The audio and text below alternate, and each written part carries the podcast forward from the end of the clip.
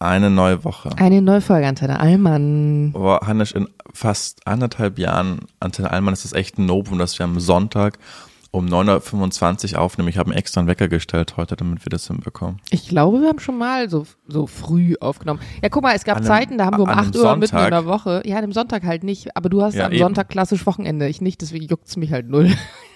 Weil bei es ist jeder Tag, Tag wie jeder andere auf eine Art und Weise. Aber es passt Stimmt aber anders nicht. nicht. rein. Das stimmt nicht so wirklich, weil ich habe, ich arbeite ja auch am Wochenende. Wer hat dir denn gestern zum Beispiel sieben Videos geschnitten? Aber warum sagst du dann auf einem Sonntag, als wäre es dann was Besonderes? Dann verstehe ich das nicht. Weil wir, weil normal nehmen wir immer am Sonntagabends auf, aber Ja. wir haben noch nie eben Sonntag in der Früh aufgenommen. Ich glaube, das ist eine Lüge, Jörn Hutter. Aber anyways, Und sei es drum. Das kommt dir noch nicht so vor, weil wenn ich unter der Woche sage, können wir irgendwie um, um 10 aufnehmen, dann sagst du, boah, nee, 10 packe ich nicht. Ja, das habe ich Weißt du noch? einmal gesagt, als ich zu dir Ja, fahren hab sollte. Du, stell, du stellst mich immer da, als wäre ich so ein fauler Mensch, der so bis 10 Nein, Uhr immer nur im Bett gar liegen nicht. würde. Doch, das, hast, das, hast, das machst du schon ein paar Mal. Das machst du häufiger. Du hast mich gerade als, du hast mich gerade als faulen Menschen dargestellt, der am Sonntag nicht arbeitet. Ich habe dich gefragt, warum es denn für dich Sonntag besonders sei. Weil es für mich Hannes, ein normaler Tag ist. Lass uns das mal rein, Tatsachen. lass mal rein in die, in die Folge jetzt. Ich muss dir von einem, von einem Ereignis erzählen. Ähm, und ich versuche nicht melodramatisch zu klingen, aber das war so ein richtiges First und hat mich so ein bisschen, bisschen fassungslos gemacht. Darf ich dir davon erzählen? Erzähl mir davon. Also, Jürgen Hutter fassungslos. Ein ganz seltener Moment. ich war ja echt wieder gesund. Ich war ja so vier, fünf Wochen krank einfach und dann war ich endlich wieder gesund, habe auch wieder angefangen Sport zu machen. Und dann haben wir uns gesehen letzte, äh, in dieser Woche am Dienstag. Ja. Mittwoch, Nee, Mittwoch. Mit, Mittwoch, genau, genau Mittwoch. Und da ging es mir auch noch super gut. Und ähm, von Mittwoch auf Donnerstag habe ich nicht so gut geschlafen. Ich habe Donnerstag Morning Show moderiert, das heißt, ich muss dann immer so gegen 5 Uhr aufstehen. Und habe in der Nacht schon so ein bisschen Schüttelfrost bekommen und ich dachte, oh Gott, was habe ich denn? Ich bin doch jetzt endlich gesund. Und hat der Wecker geklingelt und ich war so richtig, oh Gott, das geht, das ist, ja, Quacke, das, irgendwie muss es gehen weil ich am Nachmittag auch noch einen anderen Job hatte. Und dann quäle ich mich so zur, zur U-Bahn und dann fahre ich so, es sind sechs Stationen zum, zum Potsdamer Platz. Und dann steige ich so aus. Nee, und in der vorletzten Station habe ich so auf einmal überkommt mich so gefühlt, was ich noch nie hatte. Oh Gott, du hast dich mitten in der U-Bahn übergeben. Nein, mir wurde auf alle Fälle ganz schlecht und mir wurde ganz schwindelig. Also so, dass ich nicht wusste, was mit meinem, nicht was ich, dass ich wusste, was mit meinem Körper los ist. Und ich war wirklich so, okay, es kann sein, dass ich mich in den, also dass, ich in den nächsten drei Minuten einfach passed out bin. So, ich, ich, ich konnte kaum mehr gehen. Und dann habe ich auch Angst gehabt, mich zu übergeben. Also bin ich beim Mendelssohn Bartholdy Park einfach ausgestiegen. Habe Sophie angerufen, die natürlich noch geschlafen. Habe dann Mona angerufen, mit der ich moderiert hätte. Und dann meinte ich so, pass auf, ähm, ich weiß nicht, wie lange ich noch bei, bei Bewusstsein bin. Ich bin gerade am Mendelssohn Bartholdy Park. Ich weiß nicht, was mit mir los ist. Mir ist schlecht, ich, mir ist zittrig, mir ist schwindlig. Dann meinte ich, okay, dann hat sie mich so durchgeleitet. Das war richtig krass von ihr. So, okay, siehst du eine Bank. Die war so ganz ruhig. Siehst Mona oder So, Sophie? Nee, Mona, so, sie wird noch geschlafen. Ähm, ja, sehe ich, okay, leg dich dahin, Füße irgendwie hoch. Hast du was zu trinken dabei? Ich so, ja, ich trinke jetzt was. Und dann war halt sofort nach Hause, komm auf keinen Fall mehr in den Sender, das bringt überhaupt gar nichts. so, ja, okay, fair. Und dann war ich aber so, boah, fuck. Dann war wieder so ein kurzer Moment, wo ich dachte, okay, am, am Passau, dann sind so Passanten an mir vorbeigegangen. Und sagen, ob du einen Euro brauchst oder so. Sieht dir was essen Nee. dürfen. Noch anders so. Ich habe in deren Gesicht geschaut und die haben offensichtlich gesehen, dass es mir schlecht geht. Und ich sehe offensichtlich jetzt nicht so aus wie ein Trophy. Also, ne? Und dann meinte ich so, helfen Sie mir. Und dann haben wir alle vorbeigegangen. Also das war nicht so krass. So, Da merkt man mal, wie sich das anfühlt. Ja, Du so gesehen wirst und ignoriert wirst. ja. Und dann habe ich so so eine Stunde fast gebraucht, um nach Hause zu kommen für eine Strecke, die normalerweise ich so in 20, 30, 25 Minuten zurücklege. Aber ich bin dann, ich war dann so verwirrt und so neben der Spur, dass ich dann wusste, ich muss aufs andere Gleis, um natürlich zurückzukommen. Und dann bin ich die Treppe runter und dann eine andere Treppe wieder rauf und war wieder am selben Gleis. Also ich habe nicht gecheckt, dass, dass ich nur Krass. das genau, dass ich da war ich dreimal hab ich das- also zweimal hab ich das gemacht, dreimal stand ich am gleichen Gleis, gleichen Gleis. Ich dann irgendwann kapiert, nee, ich muss ich muss zur anderen Seite, Aber warum hast du kein Uber dann einfach genommen, der dich nach Hause fährt direkt? weil weil ich ähm, weil ich nicht wusste, ich kannte mich da überhaupt nicht aus an diesem Bahnhof und da waren schon echt zwielichtige Gestalten und äh, immer an den, wo ich halt dann runtergegangen bin, Da waren, ich wollte nicht einfach da unten nicht so lange stehen. Es war irgendwie, es Aber war Uber, musst du doch oben stehen für ein Uber. Genau, aber um zum anderen Gleis zu kommen, musste ich erst einmal runtergehen und dann auf der anderen Seite wieder hoch. Das ist, am Mendelssohn Bartholdy Park. Und ja, und dann habe ich mich irgendwie nach Hause geschleppt und dann, dann jetzt geht's eigentlich auch wieder so, jetzt habe ich nur noch so Kopfweh und ich habe keine Ahnung, was, was mit mir ist. Dann habe ich versucht zum Arzt zu gehen, aber ich habe keinen Arzttermin bekommen, weil irgendwie alle Urlaub hatten oder so. Ich will gar nicht so dramatisch klingen, aber es war so dieser Moment, nach Hilfe zu fragen und die aber einfach ignoriert zu werden. Das war einfach super eindrücklich. Ich, also ich wollte eigentlich auf diesen Moment hinaus dass, dass, dass das wirklich, dass man sich da nicht, nicht so Teil der Gesellschaft fühlt. Also, keine Ahnung, wenn ich jetzt in meinem normalen Auto, also ich sah, ich sah ja normal aus, ich hatte ja ein normales Kleidung, also ich war, ich sah nicht verrückt aus oder so. Mhm. Manchmal ist es ja auch so, wenn du merkst, okay, vor allem am Zoo in der Gegend, dann sind ja die ganzen Trophys und, und äh, Kiefern da rum und da weißt du ganz genau, okay, die sind halt gerade so krass auf Drogen. Dann ist es Ich manchmal kann auch mir einfach vorstellen, dass schwer. manche Leute das vielleicht dann gar nicht unterscheiden. Also erstmal ist ja jeder so in eine Rush und hättest Mhm. du vorbei. Also die wenigsten, wenn je, also in Berlin liegen ja häufig auf Bänken Menschen rum. Das ist ja jetzt nichts Seltenes. Und du gehst ja nicht vorbei und schaust dann jedem so ins Gesicht, sondern du registrierst das vielleicht im Vorbeigehen. Und ich kann mir halt vorstellen, dass diese Aufmerksamkeit darauf, was jetzt mit der Person ist, also du müsstest ja die Zeit haben, dir die Zeit zu nehmen, diesen Moment kurz in seiner Ganzheit wahrzunehmen, um dann zu sagen, ah, da liegt ein junger Mann. Ja, Der hat normale Sachen an. So, ich meine, du bist ja selber in deinem Modus und wenn du jetzt nicht da laut nach Hilfe geschrien hast, sage ich mal, kann ich mir vorstellen, dass die meisten das gar nicht einfach so, die haben das gar nicht so in sich drin registriert, das ist gar nicht so richtig angekommen. ja. Ja, war auf jeden Fall ein eindrücklicher, ein eindrücklicher Moment. Ja, glaube ich. Und dann bist du auch nicht nochmal zum Arzt gegangen. Also du weißt jetzt auch nicht, was es war. Ja, ich habe dann am Donnerstag, war ich dann einfach wirklich nur, ich habe nur durchgeschlafen so, also das war doofer Tag und ich wollte dann am Freitag zum Arzt gehen, aber da die zwei Hausärzte, die ich habe, die waren nicht da und dann habe ich wirklich noch zehn andere angerufen. Vertretung? Nee, na, der Herr Doktor ist bei Hausbesuchen und Der beim Herr anderen war es, die Frau geil. Doktor ist erst am Montag wieder da, jetzt habe ich erst am Montag einen Termin, aber ähm, ja, ich würde auch gern wissen, was das war, aber vermutlich keine Ahnung. Einfach der, aber ich, ich weiß es nicht. Ich bin kein, ich bin kein Mediziner. Aber es war irgendwie, es war doof. Glaube ich. Zum Abschluss noch eine lustige Sache. Ich habe eine Freundin, mit der bin ich zur Schule gegangen. Fünfte Klasse bis neunte Klasse. Und die heißt Wurst mit Nachnamen und wurde natürlich viel gehänselt, auch manchmal in der Schule. Und also wir fanden es irgendwann normal in der Klasse, aber sie hat immer dumme Sprüche bekommen. Und sie hat immer gesagt, Jana, weißt du, was ich irgendwann machen werde? Ich werde Medizin studieren und mein, an meiner Praxis wird dran stehen Dr. Matt Wurst. Und was soll ich dir sagen? Sie ist heute Medizinerin.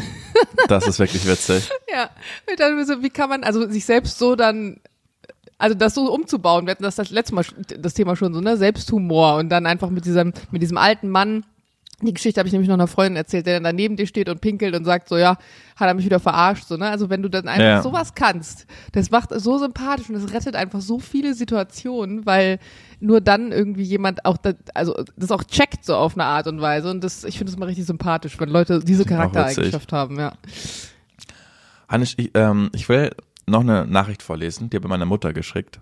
Ah, finally, welche Regeln es gab. Geht es darum? Ach so, ja, die hat sie mir auch geschickt, aber die wollte ich jetzt nicht vorlesen. Die Nachricht hat ein bisschen einen, Hint, äh, einen, wie sagt man, traurigeren Oh Hintergrund. nee, das wird voll die Depri, der war voll der Depri. Ja, aber heute. vielleicht, aber vielleicht können wir es auch noch zur, mit unserer Reichweite noch zur, zum Happy End einfach auserkoren. Und zwar ist es so, dass eine, eine langjährige Freundin braucht dringend eine Bluttransfusion mit der Blutgruppe 0 negativ, Kell-Status positiv. Das heißt, wer Blutgruppe 0 negativ hat, allerdings seinen Kell-Status nicht kennt, Was ist das? kann keine Ahnung, kann das gegen, aber anscheinend wissen das viele nicht, sonst wird es ja nicht stehen, kann das gegen Auslagen aller Unkosten in München bestimmen lassen. Für Rückfragen stehen wir sehr gerne zur Verfügung. Ähm, sollen wir dann das im Text einblenden, nochmal diese Nachricht? Weißt Also, du, oh, nochmal, um das jetzt zu verfassen, weil das war irgendwie voll im Zusammenhang. Deine Mutter kennt jemanden, der Blutspender, Spenderin braucht und unbedingt um zu überleben. Genau, aber Und- sie finden einfach keine Spender, aber wir- ich habe mich jetzt gefragt, ob wir das teilen könnten, dass vielleicht so das Leben gerettet werden kann. Können wir machen. Pa Ja. Kannst du in den Text schreiben. Ich, ich Genau. immer sowas, das geht, ach, das geht auch an immer an einem so vorbei. Das bringt immer gefühlt gar nichts. Wenn du nicht eh Ja. schon jemand bist, der Blut spendet. Spendest du oft Blut? Nee, gar nicht. Du? Ich habe einmal Blut im- gespendet Im im Mai Studium. war ich ja mit meiner Schwester zusammen. Und Eigentlich ist das was, finde ich, das hört sich jetzt ein bisschen hart an. Das ist vielleicht auch ein bisschen krasse Meinung, aber ich finde, das könnte schon verpflichtend eingeführt werden. Mhm. Weil du selber, du willst ja auch, also du selber, wenn du einen Unfall hast und du Blut brauchst und es gibt Ja. Blut, dann wird es einfach verwendet. Du wirst ja nicht gefragt, ähm, also Entschuldigung, Sie verbluten jetzt hier eventuell. Ähm, wir haben Blut vor- vorrätig, möchten Sie, um zu überleben, die Blutspende. Das wird einfach gemacht. Das heißt, wenn Ja. du ein Problem hast, kannst du davon ausgehen, dass es eine Lösung gibt. Und ich finde eigentlich dafür als Gesellschaft könnte man ruhig mal dafür sorgen. Ich meine, das geht, das, du kannst es gar nicht umsetzen, weil es ja eine Körperverletzung ist. Aber irgendwie finde ich, sollte es da eine Regel geben. Ich finde auch wie- mit Organspende. Ja, genau. Es gibt ja Länder, die das ähm, genau andersrum haben als bei uns, dass du Genau. praktisch dein Leben lang Organspender bist und du musst aber Außer du musst widersprechen. das widersprechen. Und das, Das- finde ich viel besser. Ja, das hat ja auch, ich glaube, vor vier Jahren oder so gab es ja auch eine Initiative und der Ja. Bundestag musste darüber Abstimmung, absprechen. Ja. Aber es ging nicht aus. Also ich finde es auch, ich bin auch Organspender. Bei mir kann man auch alles rausnehmen. ich, ich finde es Ähm. auch unsinnig. Also klar, mit deinem Glauben, okay, meinetwegen so, dann kannst du ja dagegen widersprechen. Aber ich meine, Mhm. jeder würde ja in seiner Selbstsituation wollen, dass ihm geholfen wird. Das ist einfach nur Faulheit, dass ich, also ma- ich glaube, die meisten sind so, ja, macht halt, aber die meisten sind zu faul, sich diesen Organspender einfach Es gibt auch viele, die immer sagen, also weil ich habe das Thema häufiger mit Bekannten, die sagen, ja, und dann werde ich am Ende noch umgebracht, weil halt es Stories gibt von Organhandel und man dann sagt, naja, die Person ist kurz vorm Abnippeln, liegt da im OP, wie hoch ist Ja. die Überlebenswahrscheinlichkeit? Noch zwei Jahre, ja komm, leg um das Ding und wir machen ein bisschen Kohle mit paar Leber, Herz und sonst die was. Das ist halt das, wo viele Angst vor haben. Ja, weiß nicht, ob das in Deutschland so ist. Ja, also es gibt, es gibt ja Fälle von Organhandel, also das ist ja nichts Neues. In Und Deutschland du auch. kannst es nicht, ja voll. Auch mit Okay. diesen Listen, dass du richtig dich einkaufen kannst. Ne? Also dass Leute, die jetzt irgendwie viel Kohle haben und ein Organ brauchen, dann auf einmal viel schneller dran gekommen sind als Leute, die nicht so viel Kohle haben und so. Boah, Jana, das ist ja eine richtige krasse Depri-Folge. Hast du nicht nochmal so eine richtige lustige Ja, ich, Geschichte zum ich, Abschluss? ja, deswegen erzähl doch bitte noch, was deine Mutter zu dem Thema Regeln geschrieben hat, weil das ist vielleicht nochmal witzig. Also, erinnert euch alle in der letzten Folge, als ich die Frage gestellt habe, welche dummen Regeln die eigenen Eltern hatten oder welche komischen Regeln es halt zu Hause gab. Und Julian halt meinte, ich hatte keine Regeln, bei uns gab es keine Regeln. Und ich gesagt habe, mit Sicherheit hast du die einfach nur verdrängt, weil jede, Aber du kannst ja nicht erziehen ohne Regeln. Also es gibt ja immer eine Struktur auf eine Art und Weise. Und was hat deine Mutter geschrieben? Aber das ist eine richtig lange, intime Nachricht. Ich weiß gar nicht, ob ich die jetzt vorlesen will. Ja, dann erzähl halt den Inhalt. Du musst sie ja nicht vorlesen. Dann erzähl halt, welche Regeln sie hatte. Okay, also da stand, dass, sie, dass es wirklich keine Regeln ähm, brauchte, dass ich immer ein sehr weises, einfühlsames und so kluges Kind war. Und man, und man brauchte mir nicht mit Strenge kommen. Und ich habe aber auch nie rebelliert, auch in der, in der Jugend nicht. Und dann starb, natürlich gab es eine Meinungsverschiedenheiten, meistens wegen der Schule, wegen Lern- und Hausaufgaben. Aber ähm, sie hat dann schon vertraut, dass ich das schon einfach so hinbekomme. Da stand er. Das ist sehr äh, sonderbar. Aber gut. Ja. Weil ich denke mir so, jedes soziale Zusammenleben hat ja eine Struktur. Und nur weil jetzt eine, eine Regel vielleicht nicht als eine Art Regel aufgestellt ist, ist sie ja trotzdem als etwas, an dem man sich orientiert, gegeben. Weißt du, was ich meine? Zum Beispiel. Ja, aber vielleicht haben sie die mir einfach vorgelebt. Weißt du, Ja. vielleicht mussten sie gar nicht, vielleicht mussten sie die gar nicht kommunizieren, sondern ich habe das schon so gecheckt. Ja, Was genau, aber was ist ja dann trotzdem eine Regel. Die ist halt nicht, die ist halt nicht so genannt, aber zum Beispiel Ja. bei uns war die Regel, man isst zusammen. So, das wird jetzt nicht gesagt, wir müssen jetzt zusammen essen, sondern es war einfach so, dass man zusammen gegessen hat. Die ja jetzt nicht dumm ist, die Regel, aber es gab sie. Aber ja, spannend. Julian Hutter ist ohne Regeln aufgewachsen und war das perfekte Kind. Das, das ist doch ein schöner Folgentitel. Julian, Julian Hutter, Hutter das perfekte Kind. Ja. Das, man soll zwar nicht lügen, ich glaube, ich war nicht so perfekt, aber zumindest war das schon, ich bin ziemlich unautoritär erzogen worden und dafür bin ich doch eigentlich ganz gut geraten, hoffe ich.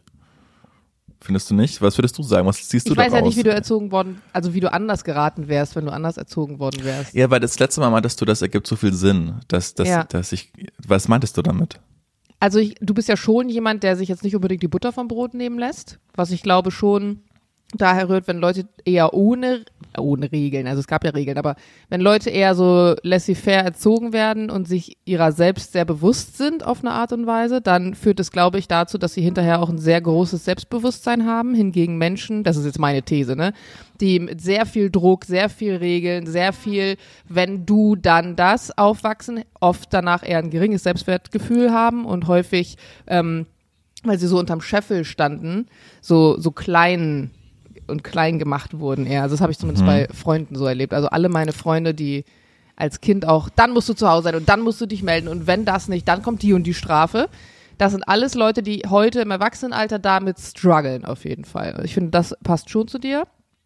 Aber auch vielleicht dieses, ähm, also dir ist ja egal, wer dir gegenübersteht auf eine Art und Weise. Es sei, es sei denn, du hast jetzt einen Fangirl-Moment, aber du würdest jetzt jemanden, der, der auf eine Art chefmäßig, sag ich mal, vielleicht über dir steht. Wenn dir was nicht passt an dem, dann würdest du es genauso kommunizieren, ungeachtet dessen, dass du vielleicht im Rang darunter wärst. Weißt du, was ich meine? Auch diese Themen, die Ja. man, so. Und das finde ich passt schon dazu. Ich kann mir vor, also ich weiß nicht, ob das daher rührt, aber ich kann mir vorstellen, dass es daher kommt. Na gut. Vielleicht hört uns eine Psychologin und kann das deuten. Aber ich glaube, dafür brauchst du mehr Infos. Wenn jede Psychologin einfach nur drei Sätze hören würde und damit was deuten könnte, hätten wir alle keine Probleme.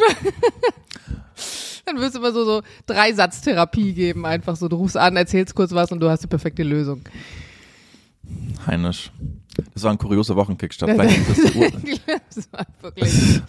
die Uhrzeit, die ihr das mit uns Meinst es macht. liegt an der know. Uhrzeit? Sollten wir das nicht wieder machen? Morgens um äh, halb zehn äh, aufnehmen? Ja, Wir haben ja schon mal festgestellt, dass die Sendungen, die wir am Abend aufnehmen, meistens harmonischer sind, oder?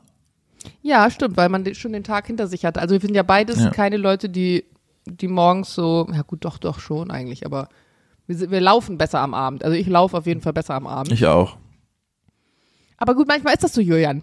Manchmal ist das Leben, wie es ist. Ich, bei mir wird gleich mein Packschrank abgeholt von fremden Leuten. Fremde Leute kommen bei mir in die Wohnung, bauen meinen Kleiderschrank ab. Und ich weiß nicht, wie lange sie hier sein werden. Vielleicht werden sie eine Ja. Stunde hier sein, vielleicht zwei Stunden. Ich weiß es nicht. Weißt du, was das Tolle ist, Heinisch? Das war der Jana. Ich habe letztens, als ich die, das Video geschnitten habe, habe ich wieder festgestellt, wie oft ich Heinisch sage. ja, Das ich so weiß, ich habe auch nichts gesagt. aber Es tut mir das- so leid. das wird Nein, mehr pass auf. Ist egal. Jana, Wir das ist lassen der es dabei, perfekte, Julian. das ist der perfekte Teaser für die nächste Folge, die große Folge am Donnerstag, wie die Geschichte ausgegangen ist. Mit noch mehr Alman Learnings, mit noch mehr Fragen, mit noch mehr Wissenswertem. Wir sagen jetzt Tschüss, kommt gut durch die Woche. Wenn ihr das hört, bin ich in London. Darüber werde ich dann wieder berichten. Oh, Julian, Und ans ansonsten, ansonsten heißt es, wir haben euch lieb, abonniert uns gerne, gebt uns fünf Sterne. Ciao, wir sind raus. Diana. Und der Julian Hutter. Ciao. Tschüss.